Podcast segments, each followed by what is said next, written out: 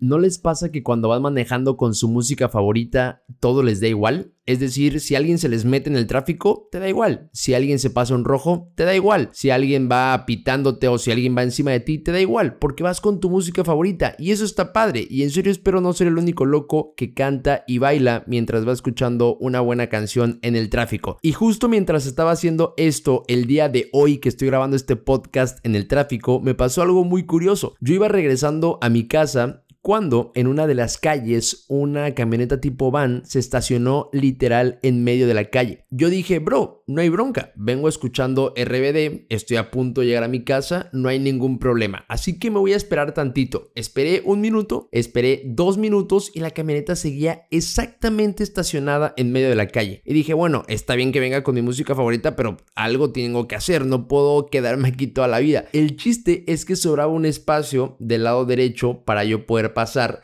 aunque la camioneta estuviera en medio de la calle. Entonces dije, bueno, vale, paso del lado derecho, no pasa nada. Giré hacia la derecha para efectivamente hacer, digamos, este cruce, cuando de repente la persona que estaba conduciendo esta van estaba justamente ahí, estaba parada del lado derecho en una puerta esperando que la abrieran o no sé qué estaba haciendo. El chiste es que yo pasé del lado derecho, obviamente con muchísima precaución y con mucho cuidado porque al estar la van en medio de la calle, el espacio derecho que quedaba, si bien era lo suficiente para yo poder pasar, era realmente muy angosto. Y si a eso le agregas que ahí estaba parada esta persona, pues bueno, complicaba más el asunto. Pasé por ahí y la verdad esperaba que esta persona no sé, reaccionara y fuera a mover la van o me alzara la mano en señal de una disculpa o me hiciera seña de espérame tantito, no sé, algo así me esperaba yo. Pero su reacción fue totalmente diferente. Se me quedó viendo como diciéndome, bro, ¿Es neta que no respetas? ¿Es neta que estás a punto de atropellarme?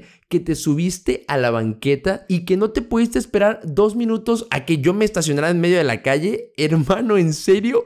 Cuando me volteé a ver de esa manera, como yo venía escuchando RBD y era justamente la parte donde Anaí dice, y este que me robaste, yo venía realmente cantando, entonces mi reacción fue de, hermano, tú te paraste en medio de la calle 25 horas y me reclamas a mí por haber cruzado del lado derecho, por tú haberte parado en medio de la calle, ¿en serio? ¿Es neta? ¡Wow! Como venía escuchando RBD, realmente me dio igual, pero ya después me puse a pensar y dije, Wow, o sea, el cuate literalmente se estacionó en medio de la calle. Digo, solamente de entrada, ¿eh? Y si de plato fuerte me volteé a saber enojado porque me pasé del lado derecho para yo encontrar una solución al tú estar estacionado en medio de la calle, wow, no me quiero ni imaginar el postre, pero ya cuando llegué a mi casa me puse a pensar en esto y dije, a ver, Ferper, esta escena realmente tiene muchísimas aristas y muchísimas caras de dónde aprender. De entrada, pues bueno, lo que decíamos, estacionarte en medio de la calle está mal. Yo creo que no necesitas escuchar un podcast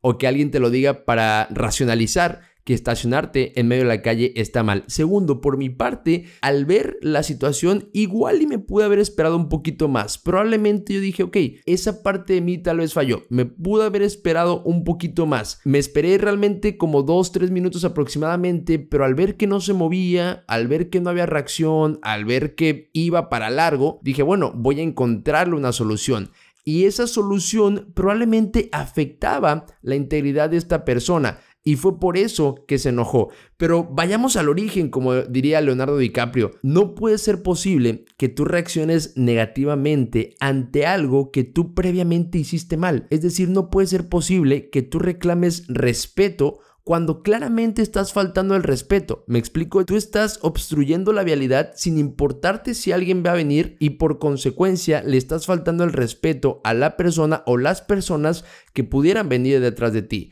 No puedes tú exigir respeto si lo estás faltando desde un inicio. Pero más allá de esto, lo que concluyo con esta hermosa escena es que, wow, cuánto nos cuesta asumir nuestros propios errores, cuánto nos cuesta aceptar que nos equivocamos, cuánto nos cuesta aceptar decir, perdóname, una disculpa, en este momento lo corrijo. Wow, en serio es algo que platicado, así como lo estamos haciendo nosotros en este momento, se escucha muy fácil, se escucha muy sencillo, se escucha como un paso más, pero qué difícil es hacerlo realmente en situaciones en donde neta tenemos la culpa. Es decir, qué difícil fue para esta persona decirme, hermano, perdóname, ahorita lo muevo. ¿Qué hubiera pasado? Absolutamente nada. Yo estaba escuchando a Anaí cantar, o sea, iba a ser totalmente intrascendente para mí. Pero neta, qué difícil le fue decir eso. Y por una parte lo entiendo, porque neta sí está bien cañón aceptar cuando nos equivocamos. Neta está bien difícil que salga de nosotros decir, la regué, la cagué, me equivoqué